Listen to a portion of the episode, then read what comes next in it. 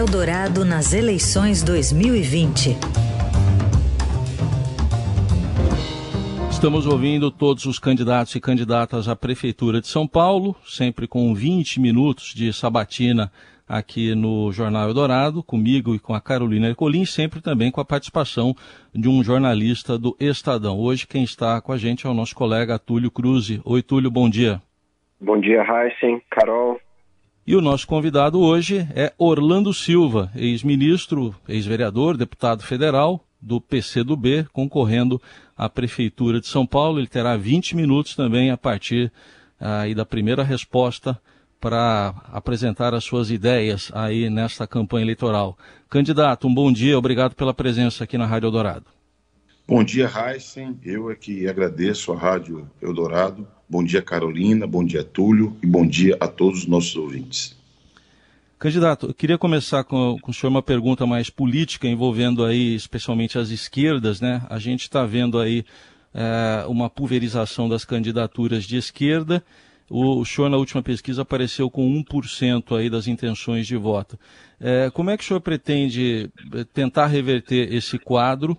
E se o senhor acha que pode haver um despejo aí de voto útil nessa campanha? Primeiro, Raicem, as esquerdas têm candidaturas nessa eleição, como teve na última, por exemplo. Na última eleição, nós tivemos três candidaturas de esquerda e nessa temos três candidaturas de esquerda. O que mudou é que o PCdoB não havia, não tinha candidatura, o PDT tinha. Então, não vejo nenhuma alteração qualitativa. É normal que haja diferenças de pontos de vista dos partidos. Nós seguiremos defendendo emprego, renda, defendendo São Paulo livre do racismo, defendendo eficiência no trabalho da prefeitura, defendendo o diálogo como uma ferramenta de gestão, defendendo os nossos pontos de vista e vamos disputar é, essa ideia de ter um governo para quem mais precisa, que é o que nós temos sustentado, focando na periferia. E a população no dia 15 de novembro tomará sua decisão. Candidato, bom dia. Bom é... dia, bom dia. Imagino que seja eu, tudo. Bom dia. Bom dia. Prazer estar falando com o senhor. Eu, eu queria perguntar sobre privatização, candidato, e no seu plano de governo, o senhor fala em aumentar parcerias com o setor privado, sem exatamente especificar quais áreas são prioritárias para essas parcerias, o que não é exatamente esperado para um candidato de esquerda, mas o senhor já falou sobre isso, que não, não se prende a esses rótulos. Mas, ao mesmo tempo, o senhor também é, critica a ampliação de privatização em gestão de serviços como saúde pela prefeitura. Eu queria entender o que, que é prioritário quando, a gente, quando o senhor está falando sobre parceria com, com o setor privado. O que, que o senhor imagina que é, é possível repassar, conceder e o que, que o senhor acha que, que não deveria ficar sob gestão do poder público? Veja, eu considero que parceria com o setor privado, um bom exemplo pode ser as operações urbanas. A legislação da cidade, o plano diretor prevê a possibilidade de desenvolver operações urbanas, que é, a partir do potencial construtivo que é cedido para empreendimentos imobiliários, por exemplo, você tem como contrapartida a produção de, de moradia popular. Você tem vários bairros de São Paulo, eu vou lembrar de cabeça aqui, poderia falar do Real Parque, que teve uma, uma completa reestruturação urbanística de uma favela a partir de uma operação urbana. Então, para mim, as operações urbanas significam um exemplo do que pode ser feito entre parceria pública e privado. E eu critico o chamado, a chamada privatização que o PSDB tenta fazer a todo custo aqui de alguns equipamentos, que, na minha percepção, eles podem ser melhor utilizados, inclusive, a partir de uma gestão pública, como é o caso de Interlagos e do AMB. O que tem é uma má gestão. Você pode modificar a gestão e induzir sobretudo turismo e é, turismo de eventos, que pode ser uma opção importante para a geração de emprego na cidade. Candidato, é, eu queria falar um pouquinho sobre racismo. Seu programa é, afirma que o combate ao racismo será uma prioridade presente em todas as políticas públicas. A gente viu a ampliação dessa discussão aqui, também a partir dos protestos antirracismo nos Estados Unidos, mas acabou perdendo um pouco de força, apesar de continuar vivo por lá, né, agora com a morte de outro negro por policiais brancos. Eu queria é, saber primeiro, que o senhor explicasse aqui o que na prática, se eleito, o senhor faria para promover a exclusão da desigualdade, esse, esse, esse racismo que ainda existe. E mais, o senhor, por exemplo, é a favor da retirada de estátuas em homenagem a figuras históricas e controversas aqui de São Paulo, como a de Borba Gato, que é um dos bandeirantes que capturavam, escravizavam indígenas e negros e continua ali de pé em Santo Amaro? É, primeiro que o, o, racismo estrutural no Brasil ele é uma tecnologia de dominação, assim, é um, é um mecanismo que faz com que a desigualdade se, se, se mantenha no Brasil por décadas, por séculos todos os indicadores que você observar econômicos, com relação à renda, relação ao trabalho, as condições de vida, acesso a serviços públicos como saúde e educação, todos os indicadores demonstram que há uma desigualdade com relação à população negra. Portanto, é um tema do país, é um tema da cidade de São Paulo. São Paulo, como a maior cidade do Brasil, pode ser um exemplo. Eu tenho dito que eu quero São Paulo livre do racismo para que a cidade de São Paulo possa inspirar, inclusive, outras cidades. É necessário políticas públicas para nós é, promovermos a igualdade racial no Brasil, superarmos essa, essa chaga que é presente no nosso país. Tem medidas práticas que precisam ser tomadas. Por exemplo, história da África e cultura afro-brasileira está na lei que tem que ser ensinado nas escolas. Só que na prática nós fazemos um esforço muito pequeno para que isso saia do papel. Nós temos que fazer um trabalho dirigido aos professores, porque isso impacta no imaginário, na formação da consciência. Todos nós na escola estudamos sobre Roma, sobre a Grécia, sobre a Idade Média, até sobre os Estados Unidos a gente estuda, mas não estuda sobre o berço da civilização, que é a África. Isso vai é, desnudando, digamos assim, a, o valor que tem a, essa raiz do nosso país. Uma segunda questão diz respeito a, ao cumprimento de, ao combate à violência e ao racismo eu vou criar uma defensoria pública municipal para enfrentar esses abusos na área de direitos humanos. Por exemplo, nós temos inúmeros casos de racismo que não acontece nada, porque não há um acompanhamento. Quase sempre são pessoas pobres que não conseguem sequer constituir um advogado para impedir que a injustiça eh, se dê.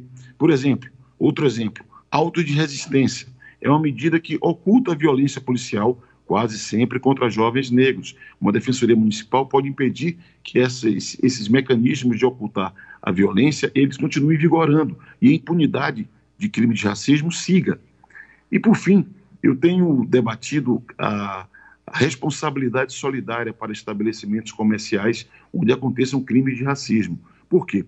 Porque não adianta você acusar o vigilante, quase sempre negro, inclusive, por praticar atos de racismo o dono do estabelecimento tem que orientar os seus funcionários, preparar os seus funcionários, treinar os seus funcionários, sob pena até mesmo dele ter caçado seu alvará de funcionamento, porque é preciso medidas duras para que a gente não viva, como a gente viu esse ano que passou, uma pessoa se açoitada, um negro se açoitado num supermercado na Zona Sul de São Paulo. Então, impondo responsabilidade solidária, que é uma medida bastante dura, nós podemos dar passos efetivos para o enfrentamento da violência contra a população negra e superação dos crimes de racismo. A memória da cidade é construída de várias maneiras, inclusive através de monumentos, inclusive através de denominação de ruas, de praças. Eu não tenho a menor dúvida que é oportuno que nós façamos um debate sobre a memória da cidade. E essas decisões têm que ser feitas, se você pode remover um monumento ou alterar o número de uma rua, tem que ser feita em debate com a sociedade. Isso não é decisão do prefeito e ninguém pode, pura e simplesmente, ir lá e suprimir um monumento da cidade. Mas é oportuno, sim, você fazer debates na cidade. Isso tem a ver com a nossa memória e com a história do nosso povo. Candidato, ainda nessa linha de raciocínio sua aí sobre a, a cultura do racismo né, estrutural, é, qual seria o papel na sua gestão da Guarda Civil Metropolitana nesse aspecto? A Guarda Civil Metropolitana ela tem uma missão institucional que é a proteção do patrimônio público. Tem gente falando que vai querer uma polícia municipal. Isso não pode, a lei não permite. A Guarda Civil tem uma missão institucional, que é proteger o patrimônio público, próprios públicos. Evidentemente que no ambiente de insegurança, de violência, que é um ambiente que existe é, em nossa cidade, a Guarda Civil, a própria presença física da Guarda Civil, já conduz a uma sensação de segurança maior. E eu defendo que nós tenhamos uma segurança cidadã. Eu quero que a Guarda Civil esteja mais próximo da sociedade. Não quero a militarização da Guarda Civil, não quero a Guarda Civil eh, aprendendo com más práticas que, infelizmente, existem em força de segurança. Há, inclusive, a necessidade de recompor quadros da Guarda Civil para que eles possam cumprir a sua missão de proteção do patrimônio público e pode também ter eh, um papel na criação de um ambiente mais seguro, de orientação eh, para a sociedade sobre conduta. Isso ligado a outras medidas que são de política de zeladoria até, como a iluminação dos lugares da cidade, pode ajudar a melhorar o ambiente de segurança em São Paulo. Candidato, eu queria te perguntar sobre segurança sanitária, porque senhor mencionou uh, mudanças em, currículo escolar. Há uma discussão intensa sobre a segurança em reabrir ou não as escolas municipais. O que, que o senhor teria feito diferente no planejamento para a reabertura das escolas? O senhor acha que era possível já ter reaberto com, uh, com medidas uh, e, e, reformas, como alguns candidatos uh, têm defendido? O que o senhor acha tema? Eu creio que não. Na minha visão, a volta às aulas, volta às escolas, deve se dar com a vacina. Eu sei que nós não temos ainda uma data definida para ter vacina, mas não tenho a menor dúvida que é necessário aguardar a vacina, a imunização, para que nós possamos é, voltar à atividade nas escolas. A pesquisa que a prefeitura fez mostrou que dois terços dos alunos, dois terços dos alunos que tiveram contaminação com a Covid, eles são completamente é, sem nenhum sintoma, assintomáticos. Então, é uma temeridade voltar às aulas. Nós sabemos que é, o que é a moradia na cidade de São Paulo. São pequenas casas. Sabemos que tem famílias imensas onde as crianças convivem com pessoas mais velhas, que são mais vulneráveis. Então, eu considero que, em defesa da saúde das crianças, dos professores, dos funcionários das escolas e das famílias, a volta às aulas só deve se dar com a imunização é, a partir da vacinação. Evidentemente que a, prefeitura deveria, sobretudo, investir em em equipamentos e acesso aos conteúdos produzidos na rede. Eu sou casado com uma professora da rede municipal de ensino. Ela dá aula numa escola é, na DRE de Itaquera. Eu vivo a angústia que a minha companheira tem, que, é, porque produz conteúdos publica conteúdos e os acessos por parte dos alunos são acessos relativos, são acessos reduzidos. E, o, e, a informação que ela recebe por parte deles próprios é que tem limitação em função de não ter equipamento, não ter internet. Então, eu diria que a prefeitura teria que ser muito mais ágil na oferta para esses alunos de equipamentos e de conexão digital, para que nós possamos é, oferecer conteúdos. Sei que esses conteúdos não são plenos, mas há que se ter uma revisão dos, dos próximos ciclos, para que nós recuperemos o ano perdido, nós recuperemos ao longo dos próximos anos.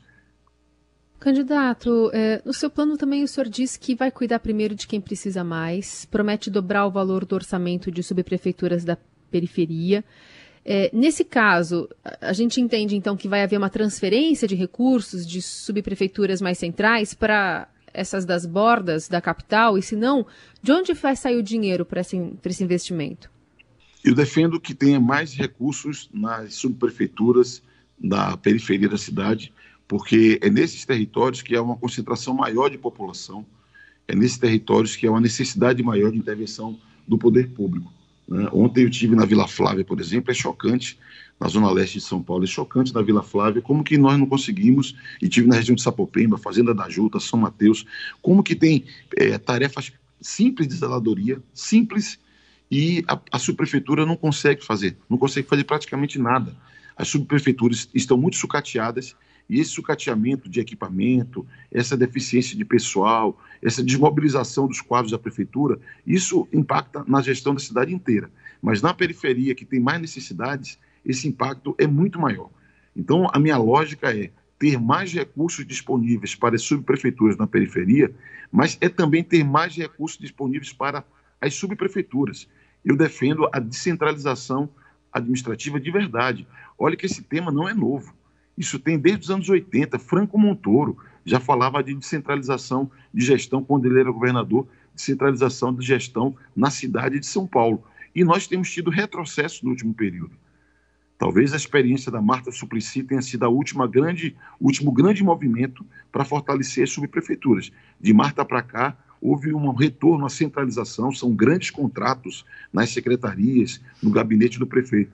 E nós queremos é, ter men contratos menores, descentralizados, para gerar emprego na periferia e tem que haver uma ampliação da dotação orçamentária para todas as subs, priorizando a dotação orçamentária para a subprefeitura da periferia. Isso pode vir, inclusive, da redução de contratos centralizados de zeladoria, porque os contratos só crescem centralizados e diminui o papel das subprefeituras. Candidato, o senhor, o senhor, desculpa, Túlio, quer eu seguir? Eu emendar uma pergunta, porque claro. tem a ver com essa, essa última da, da Carolina, porque o, o, o senhor já propôs lista tríplice para a eleição de subprefeito. O senhor escolheria um, um, entre os três mais votados pelos moradores da região. Agora, o senhor tem a prerrogativa de demitir ou admitir o, o subprefeito. O que o senhor faria caso tivesse algum desentendimento, discordasse da gestão de um subprefeito que tivesse sido eleito é, via lista tríplice? O senhor ia demitir? O que acontece? O, o, objetivo de, o objetivo de ter um mecanismo participativo na indicação do subprefeito é nós mobilizarmos a sociedade. Eu valorizo muito a descentralização e o controle social de políticas públicas. O, os conselhos participativos hoje são formais. Uma lista tríplice que vai ser escolhida pela comunidade, que elege conselho tutelar, conselho participativo, pode eleger também uma lista tríplice para que o prefeito possa escolher alguém que tenha legitimidade. É evidente que você pode demitir se houver alguma irregularidade, algum erro de conduta, mas eu aposto no diálogo e aposto que é possível inovar também dessa maneira para que tenhamos mais legitimidade na condução da gestão municipal. Candidato, é, é o senhor fala em regularização de moradias, respeitando as limitações aí da legislação ambiental. É, por exemplo, uma ocupação como a Nova Palestina, na Zona Sul de São Paulo, como é que seria tratada aí no, no seu governo? Olha, eu acredito que uma pessoa não, não mora na, numa encosta. Eu estava no Santa Lúcia esses dias, vi surgir, está surgindo a comunidade lá numa encosta completamente sem vegetação, perigosíssimo. Se chover ali, pode arrastar todos os barracos. Ninguém mora assim por preferir. Ninguém mora na beira de córrego, como já vi várias vezes no Parque Santo Antônio, na beira do córrego, sem. Ainda ontem, aquilo lá, Tatuapé, numa comunidade no córrego Rapadura. As casas são invadidas pela água regularmente. Ninguém mora nessas condições por, por querer. E são condições que, inclusive, violam o, o meio ambiente. Porque você morar em área de manancial, em área de córrego, em área de encosta, você viola é, recursos naturais, viola a natureza, fere o meio ambiente e corre risco. A prefeitura tem que ter uma política de produção de habitação que envolva, já me referi aqui, operações urbanas, que em parceria com o setor privado pode produzir muita moradia, tem que ocupar imóveis ociosos no centro da cidade, no centro expandido, imóveis públicos e privados, e a lei tem a regra para isso. A prefeitura tem que dar apoio técnico a multirões, que é uma tradição na cidade de São Paulo, além de contratar também a construção de moradia. A melhor forma de você lidar com o problema do choque entre a necessidade da moradia e o respeito ao meio ambiente é produzir moradia popular. E a prefeitura tem sido muito lenta nisso. E é isso que produz essa tensão, como na Nova Palestina e em, em inúmeras outras ocupações na cidade de São Paulo. O que eu defendo é que nós façamos, em todos os lugares que é possível, a regularização fundiária. Nós temos aqui na 21 de abril, aqui no Braz, uma ocupação que está consolidada há muito tempo. A prefeitura tem que oferecer infraestrutura, apoiar com mutirão e regularizar a situação daquelas pessoas. É necessário inteligência, ação e rapidez por parte da prefeitura. Moradia popular é um desafio urgente para a cidade. Candidato, uma pergunta aqui de ouvinte. A Carolina Barreiro mandou aqui. O senhor pertence ao Partido Comunista do Brasil. O senhor entende estatizar, o senhor pretende estatizar algum setor como o transporte público, por exemplo? E eu vou emendar nessa pergunta também uma, uma, uma visão de governo federal, porque o senhor é um quadro histórico do partido. Nessa semana o presidente chegou a pedir a Deus para que o PCdoB, por exemplo, seja retirado do governo do Maranhão, apelando mais uma vez para esse fantasma do comunismo. Então, é, eu queria emendar. A pergunta é que se o senhor for eleito, como o senhor imagina é, tratar né, com o governo federal parcerias para a cidade nos próximos anos. Enfim, já se sabe que a União ajuda até menos financeiramente estados e cidades cujas lideranças são de oposição. Como é que o senhor daria, lidaria com isso também? É um erro da União tem preconceito político com cidades, porque o cidadão paulistano merece respeito igual ao cidadão de Porto Alegre, Salvador, Belo Horizonte. O presidente ele tem um viés autoritário, diria mesmo um viés fascista. E politicamente eu sempre teria uma posição crítica a essa atitude de exaltar a ditadura, exaltar a tortura, exaltar valores que são antidemocráticos. O prefeito não é igual ao deputado do PCdoB. O prefeito é o líder de uma cidade, porta-voz de uma cidade. Tem que sentar na mesa e exigir o que a cidade tem direito. O presidente nem o governador farão favor para São Paulo se fizer transferência de recursos, até porque 10% da riqueza de São Paulo é do Brasil, 10% da riqueza do Brasil é produzida em São Paulo. Então vamos exigir o que nos é de direito. O meu, pensamento político, filosófico, eu carrego comigo, mas na condição de homem público, quando represento uma parcela maior do que o meu partido, eu tenho a obrigação de atender os interesses dessa parcela. O transporte, eu não vou estatizar. O que vou acabar é com a máfia que existe, um subsídio de 4 bilhões, subsídio de 4 bilhões no custo de 9, é muito dinheiro público que vai drenado para o, setor de transporte e com a tarifa de 4,40. Então, é contra esse tipo de abuso que eu considero ser necessário uma auditoria para checar os números e vai ter espaço até para ter passe livre para desempregado, porque tem muita margem para alterar a, o financiamento do transporte na cidade e melhorar sua eficiência. Que o desafio é a cidade andar com mais eficiência e ter acesso, a, a, a população ter acesso ao transporte de qualidade. Muito bem, completados aí 20 minutos de, de, entrevista com o candidato do PCdoB à Prefeitura de São Paulo, Orlando Silva, quem a gente agradece a atenção aqui com o ouvinte da Rádio Dourado. Muito obrigado, candidato. Até uma próxima oportunidade. Obrigado, Raíssa. Obrigado, Carolina. Obrigado, Túlio. E agradeço muito os ouvintes da Rádio Dourado. Agradecemos também a participação do Túlio Cruz aqui, nosso colega do Estadão. Obrigado, Túlio. Até a próxima. Eu que agradeço, Heisen. Obrigado pelo convite e até mais bom dia aí para você, Carol e para o candidato. Um abraço. Bom, e lembrando que todas as entrevistas, elas são transmitidas ao vivo pela Rádio Dourado, também pelo, pelo site da Rádio Dourado, pela nossa live no Facebook, ficam disponíveis em instantes. Essa entrevista também estará disponível no site da Rádio Dourado. Amanhã, a sabatina segue, o nosso entrevistado será o candidato André Matarazzo, do PSD. Eldorado nas eleições 2020.